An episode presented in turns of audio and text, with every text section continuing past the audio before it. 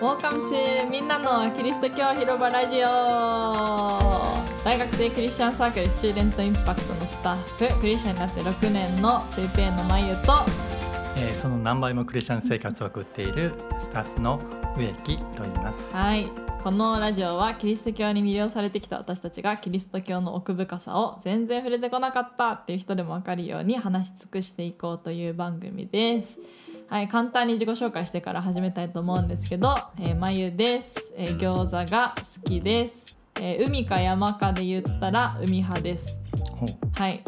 植木さんも自己紹介。はい、えー、そうですね。えっ、ー、と海か山かで言われたらどっちでしょう。山かもしれないですけど。でもまあそうですね。今うちには、はい2匹猫がいるので、はい、猫好きです。猫か犬かで言った 猫か犬かで言ったら猫。ですね。私は犬ですね。はい、はい、今回のシリーズなんですけど新しい人生の始まりっていうことでキリスト教の言う福音を信じるとクリスチャンになるんですけど、まあ、そうすると何が起こるのかとかクリスチャンになるってどういう意味なのかっていうことを話していきたいと思っています、えー、今回のエピソードはクリスチャンを助ける存在がいるっていうあのタイトルで疑問形にしてるんですけど「います」というあの前提としてはいますということであの精霊の存在について話していこうと思ってます。精霊って聖なる霊あのホーリースピリットのことですね。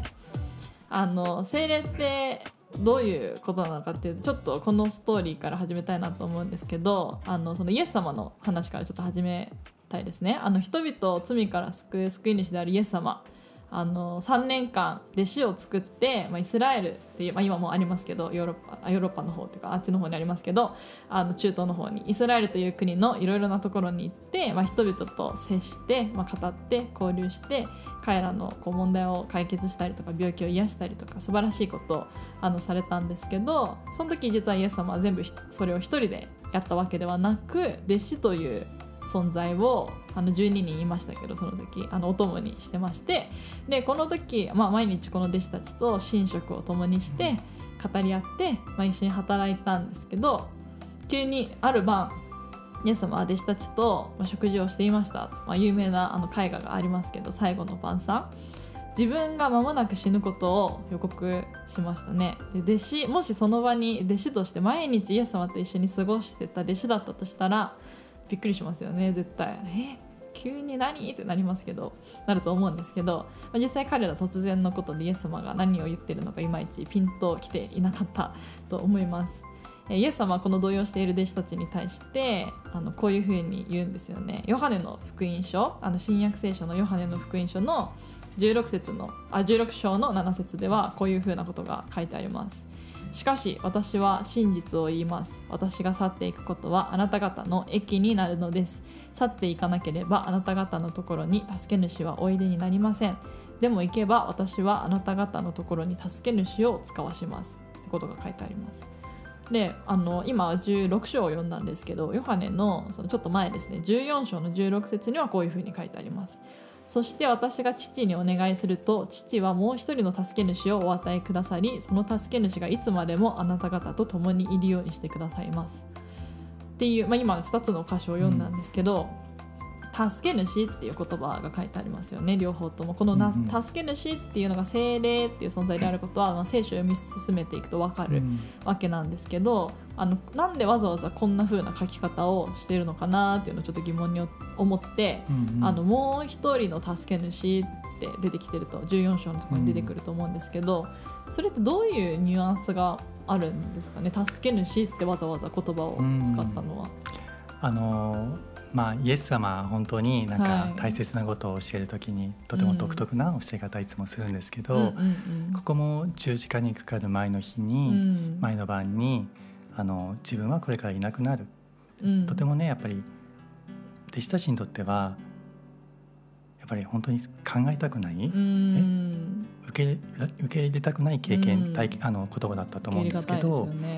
でもその時にイエス様が、それはあなた方にとって実は駅なんだよ、うん、でなぜかというともう一人の助け主が来るからだよっていうことで精霊を紹介してるんですね。うん、もう一人の？そうなんですよ。だからもう一人のっていうのはえどういうことだろう、うん、じゃあ最初の人は誰っていうと、うん、そうですよね、この助け主やっぱりイエス様だと思うんですね。イエス様が弟子たちと共にいて、弟子たちを育てて、弟子たちの話を聞いて、たくさん楽しい時間を過ごして励ましたり、まあ、時々は叱ったり、まあ、いろんな経験があったと思うんですけど、でもそれを今度イエス様は近くでできなくなる。これからまあ十字架にかかって死ぬわけですから、でもその、まあ、イエス様が復活なさってそのしばらくして、まあ、約束された精霊が来るんですけれども、そのその精霊のことを、まあ、助けもう一人の助け主と言ってるので、その方がクリスチャンにとってイエス様とがしたのと同じことをしてくださるっていうことなんですね。このもう一つのっていうのはギリシャ語では、まあ、アロスって言葉なんですけどアロス。アロス。アロスまあ、同じ種類の助け主って意味があるんですニュアンス的には。あのだからイエス様がしたのと同じようなことをしてくださる、まあ、そういうクリスチャンを助けてくださる方が後で来るから大丈夫だよっていう言い方をしてるんですね。まあ、それが聖霊なのでとてもねあの助け主もう一人の助け主っていう、あのイエス様の教えたことは、すごいなんか奥深い言葉だなっていつも思ってます。うんうんうん、確かに、はい、毎日イエス様とその一緒に時間を過ごしていた弟子たちにとってはすごいなんかこうピンピンとくるっていうかもう一人の助け主っていう言い方は、うん、あイエス様と同じ種類の存在が助けてくれるってすごい励ましになりますよね。まあ、多分最初の頃は多分すぐには分からなかったと思うんですけど、ね、まあ、本当にまあペンテコステって言われる聖霊が実際に来られた時に、はい彼らまあ、特別なその時に神様は最初の時に特別なあの奇跡もあったんですけれども、うんうん、でも本当にあのなんて言うんだろうその時からイエス様を信じた人の中にも精霊が住んでくださって、助け主助け主としてクリスチャン生活を導いてくれるっていうのは、まあ、とても心強い、え約束だと思います。うんうんうん、心強い約束ですね、本当に。この箇所を読むと感じます。はい、あのヨハネの14章の16節を今あの短く読んだんですけど、うんうん、17節も一緒に読んでみたいなと思っていてあ16と17を両方読んであのちょっとこの精霊についてもう少し深掘っていきたいなと思ってるんですけど、うんうん、まずじゃあ読みますね。あの、はい、ヨハネの福音書の14章の16節から17節。そして私が父にお願いすると父はもう一人の助け主をお与えくださりその助け主がいつまでもあなた方と共にいるようにしてくださいます。この方は真理の御霊です。要はこの方を見ることも知ることもないので受け入れることができません。あなた方はこの方を知っています。この方はあなた方と共におられまたあなた方のうちにおられるようになるのです。はい、これあのパッと読んで私なんかあの、うん、いろいろちょっとキーキーワードというか、うん、これこれはこうどうなんだろうって思ったことがいくつかあったので、うん、ちょっと植木さんにそれを聞いてみたいなと思うんですけどまず最初にあの「私が父にお願いすると父はもう一人の助け主をお与えくださり」って書いてあって。父っていう存在がこの会話の中で出てきてるんですけど、あのこの話をしてるのはイエス・キリストですよね。で父ってその精霊を送あの一人もう一人助け主を与えてくださるその父っていうのは神,、神のことですよね、ね、その天の父なる神のことですよね。はい、このあのところをパッと見た時にあの3つのその存在がいることが分かるんですけど、あの言葉で言うとまあ三位一体、うん、三一位とかの「い」の一つのから三位一体とか言ったりとかするんですけど、うん、この3つの存在の関係性って難しいと思うんですけど、ね、説明するのは。でもどういうふうに説明できるんですかね？そうですね、うん、まずその理解一つ理解しなければならないのは、うん、まあ、旧約聖書が特に強調しているのは、うん、えー、神は唯一だってことなんですね。そうですよね。人間がつく人間が作った神は無数にあるんですけど、はい、でも人間を作った本当のリアルな神様は唯一だ、うん、他にはいないと聖書は言ってるんです。うん、まあ旧約聖書は特に言ってるんですね。うん、だからまず神様のまあ本質っていうのは一つであるっていうことを、まずしっかり理解する必要があると思うんです。でも面白いんですけどその本質である一つの神様の中身っていうのは、うん、まあ旧約聖書でもところどころあることはあるんですけど新約聖書の中で、特にイエス様がその中身を詳しく教えてくれたんですね。うん、でまあ神様のことを父お父さんって言ったりとか、まあ、自分は神の、まあ、子である、まあ、はっきりと言ったというよりも、まあ、子であるっていうことと、あと精霊も自分と同じ性質を持っている神,、神と同じだっていう神の性質を持っているということなんですね。でそれを、まああのまあ、クリスチャンたちはいろいろと、まあ、分かって、三位一体その一つの神様なんだけどその中に三つのまあ人間じゃないのに人格ではないんですけども、うん、まあ、3つの部分が、うん、部分っていうか威嚇とか言ったりしますけど、ね、ペルソナとかねそういう威嚇しますけど、まあ、そういうものがあると。で違った人格なんだけど、あのまあ、存在しているっていうのが、あの三位一体なんですね。でもそれは本当説明するのは難しくて、たくさんのそうなんですよ。だからでも とにかく一つの神様であることは。で僕はあのこれいろんなその進学校とかのクラスで学んだり教えたりする時にまあ勉強して、まあ、いろんな説明の仕方があるんですけれども、まあ、一番分かりやすいなと思ったのは、まあ、神様っていうのは一つのまあ円というか球のような存在で一つしかないんですね。でも中にこの完全に区切れ区切れがない、まあ、点線のようなところで、父なる神様と子なる神と精霊、まあ、助け主と言われた精霊なる神様っていう部分があって、でそれぞれが、あの完全に部屋が分かれてるんじゃなくて、親しく交わっている、愛の関係がある、それが神様の中身、でこれってすごく確かに、あの理解するのはまあ簡単ではないかもしれないけど、でも本当に例えば聖書では神は愛であるって言うんですけど、うんはい、もし神様が人格が一つしか全くなくて、うん、そしてだったら、まあ、どうやって愛するのか、うん、愛っていうのは相手がないと独立してる存在そうなのでやっぱり矛盾が出てくるんですけど、神がもともと愛な愛の方なんですけど、それはその三位一体の神様であって、その中にあの父なる神子なる神聖なる神様の間でちゃんと愛の関係があるから、神は愛であるっていうことが、なるほど分かるし、僕たちイエス様を信じた人たちもこの愛の交わりの中に加えられるっていうニュアンスがあるんですね。ちょっとあのもちろんすごくあの興味ある方は自分で勉強した方がいいと思うんですけど、ね。はい、ただイメージとしては一つの旧神様、うん、その中に3つの点点線の部分というか、うん、完全に区切りのない部分があって、うん、交わりをしているっていう、はい、そういう神様が僕らが信じている神様であって、でイエス様は人となって来られて、精霊はあのイエス様が十字架にかかって復活して、その後にイエス様を信じる人たちと一緒に住むために、今この地上で働いている、うん、そういう神様だと聖書は言っています、うん、役割が違う。同じ性質だけどそうですね。この役割、まあ、役割っていう言葉もいつか進学校で勉強しております で本当にあの難しいんですけど、うん、でも本当そうですね。だからある意味、あの今の時代は精霊がまあ、教会クリスチャンたちと共に働いている時代とも言えるんですけど、でももちろん。神様もイエス様も存在しているわけなのでただ僕たちに一番親しく毎日の生活の中で、うん、そうですね助けてくださるっていうのはイエス様が言ったように、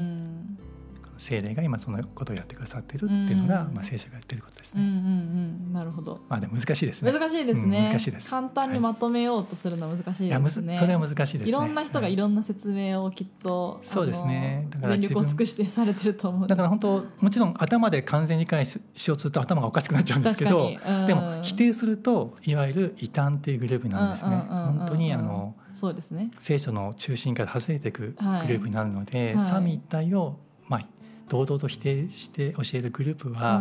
ん、まあ、少なくとも聖書が言っているクリスチャン生活を教えてないということで,、はい。まあ、気をつけた方がいいと思います。はい、三位一体の捉え方、その歴史的にもなんかいろいろその変わってきたみたいなのはちょっとちょっと勉強した記憶が ありました。はい、あの初期初期の方のキリスト教とかで結構難しかったみたいですよね。議論があって今の形になってるんですけど、あったと思うんですけど。うんありがとうございます。難しい説明だったそうですね。思うんですけど。はい。あのもう一つあのもう一つというか別の質問なんですけどこの今読んだヨハネの14章のところではこの方は真理の御霊ですって17節に書いてあると思うんですけど、うん、精霊のその具体的な役割っていうのは聖書の他の箇所にもあのいくつか書いてあると思うんですけど、はいはい、聖書の働きっていうのはただそのなんていうんだろう概念とかコンセプトのことじゃなくて、うん、実際の生活の中で実際的な場面で働くっていうことだと思うんですけど精霊は私たちのうちでどんな役割を果たすって言えるんですかね。ね。あの本当新約聖書を、うん、あの中部学学んでくると、うん、精霊が何をしてきたのかで何をしてくださるのかが、あのよく分かって、まあ、励まされるんですけど、うん、一つの一番重要な特にこのヨハネの14章でイエス様が言っているところは、はい、こう真理に弟子たちを真理に導いて、うん、まあ、聖書を多分記録させる新約聖書は当時まだなかったので彼らを通して新約聖書を書く。でもそれは精霊がそれぞれの、まあ、ペテロだったりとか、まあ、パウロとか用いて、あの精霊を書かせて間違いのない神の言葉としたっていうことで、まあ、真理のだから聖書を読むときちっとそれが書かれているっていう、まあ、もちろんあの翻訳前のやつですけどでも、とにかくそういう意味の大事なことをしたと思うんですね。うんうんうん、で今の僕たちにとってはその聖書を書くっていう役割はもう終わってるんですけど、はい、ただ聖書を理解して自分の人生に適応する、はい、その時に聖霊が僕たちを助けてくださるって言って、私たちのクリスチャン生活を助けてくれます。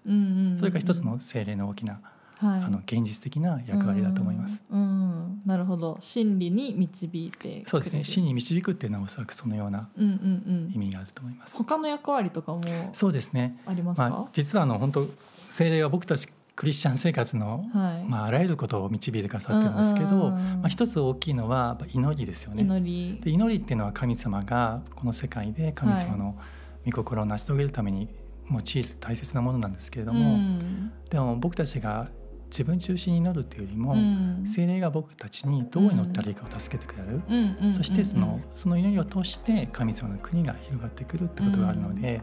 まあ、僕たちの祈りの生活を導いてくれるってことがあると思います。もちろん祈りっていうのは最初はクリスチャンホームとかねずっと教会にいた人なら別ですけど、僕も最初祈るっていうのはとっても難しくて、一人でも祈れないし人前でも祈れないし。本当そういうのがあったんですけど、うん、ある時に、うん、本当に精霊に委ねながら、うん、心にあることを祈り始めたら、あ祈りが自然に出てくるようになって、だから本当にあ祈りを助けてくれるんだなっていうのを、あのいつも実感しています。まあ、それが一つのことですね。まあ、他にも、はい、あのテキストにもありますけど、僕たちを通してクリスチャン個人またクリスチャンのコミュニティを通して実を結ぶんですね、神様が願うような実、一つはあの僕たちを通して他の人たちがイエス様に導かれる、うん、イエス様のことを伝える時に聖霊が助けてくださって、僕たちの証やまた僕たちがイエス様のことを伝える時に信じる人を起こしてくださるっていう、まあ、外側にそのような、まあ、魂の実というか、起こすっていうのを実は精霊がそれをやってくださるっていうことが大事なことです。僕たちを通してなさるんですね。はい。ちょっと今のところと関連してくる、もうまた次の質問なんですけど、はい、今の箇所読んだ箇所ヨハネの箇所で、うんうん、私たちのまあうちに住まわれるっていうコンセプトがあってあのこあの箇所で言うとこの方はあなた方と共におられまたあなた方のうちにおられるようになるのですって書いてあるんですけど、うんなんかあんまり感覚的にはなんか霊が共にその精霊って霊って書いてあるじゃないですか、ね、で霊が共にいるって聞くと、うん、なんか守護霊みたいな イメージだから、霊って翻訳がね、はい、あるんですけどあのそのそうですね。あの精霊に、まあ、導かれ一緒に精霊が一緒にいるとか、うん、精霊が私たちのうちにいてその精霊による働きがこうあるっていうのは、うん、どういうことなんだろうってよく私はわかります。説明難しいなって思うんですけど、ねうん、まあ、自分とは違う存在がなんかいるみたいな感じなその自我っていうか。難しいですね、はい、それをこうどう説明していいかわからないんですけど、うん、だけどあのまず一つは、うん、あのイエス様がそれを教えた、で僕たちと精霊が僕たちと共にいてくださる、僕たちの中にもそうだし共に、まあいろんな表現がありますけど、うん、共にいてくださる、うん、決して離れないっていうことが大事なことなんですけど、うん、またまずそれを信じることが必要で、あのあ精霊が僕たちの中にいてくださるんだっていうのをまず信じる必要があります。でも実際に精霊の体験っていうのは、本当に個人個人神様にあって個性がある人たちの僕たちは個性があるので、みんなそれぞれの体験は違うかもしれませんけど、でもイエス様はそのことに関しても面白い説明をしていて、精霊ってもともとギリシャ語ではプニューマって言葉なんですけど、それは風って意味もあるんですね。だからイエス様があの、まあ、ヨハネの福音書の中で、まあ、ニコデモっていう人に、はい、あの精霊について教えた時に、うん、あの風と似たようなものだって教えたところがあるんですね。で風っていうのは目が見見えなくて雨には見えなくて、うん、でも風が存在してるっていうのは、うん、例えば木が揺れるとか、そういう何かを見て、あのあ風が存在している、はいはい、精霊に導かれて生きている人も同じで、あの確かに目に見えて何かすごい何か火が出てるとかねそんなことはないかもしれないんだけどその人の生き方が変わっていったり神様の願うがその人を通して現れているのを見た時に、あ確かにそこに精霊が現れてるんだなっていうことが分かると思うんですね。だから本当まあなんかこうここにいるとかそういう感じでなかなかそういう理解は難しいんですけど、ただ精霊がいることを信じ、そしてその精霊に自分の、まあ心の中心を委ねていった時に、まあ、御霊に満たされるって言葉で聖書は言ってるんですけど、確かに神様がこうクリスチャンの中で神様の願う変化をもたらしてくれるんですね。うん、そういう体験を持ってくると、うん、あ本当に確かに精霊がいてくれるなっていう実感も伴ってくると思うので、うん、まず最初は精霊がいる、自分と共にいて、決して見捨てられない、その方が助け主としてくださるっていう。何があっても人生で助けてくれる方がいるからその方に頼りながらクリスチャン生活を送っていくっていうのは大切なことだと思います。だから一人じゃないっていう感覚ってすごいもう一人じゃないんですよ。ね。もちろん人間的な意味でも同じクリスチャン仲間がいるんですけど、交わりも神様は決して見捨てない。一人になった時でもいてくれる。だからそれをしっかりとまず信じて、それぞれがその本当に神様のまあ臨在っていうかその場にいてくださるっていうのを聖霊を通して。体験してくれたらすごく嬉しいなと思います。うん、そうですよね。はい、さっきあの神あ御霊のその精霊のあの満たし？なんか満たされてるっていうあのフレーズがあったと思うんですけど、うん、あのまあ精霊が一緒にいてくださると私たちのうちにいてくださるそして満たされるっていう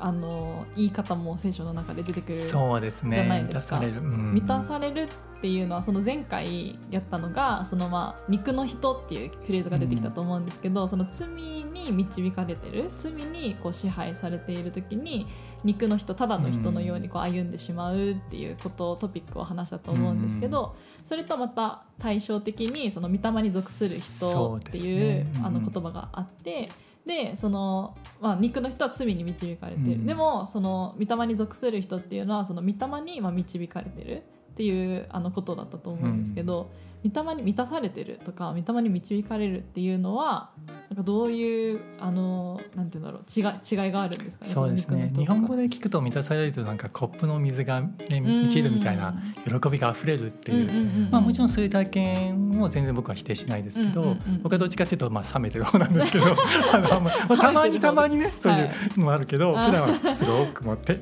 低いところで。まあでもあのもちろんアップダウンがあまりね。うん、でもとにかくなんかそういうのってあの。まあ、確かにあるかもしれないけどもしそういう御霊に満たされるがいつもそういう感情の高まりのようなものだと思ってたら、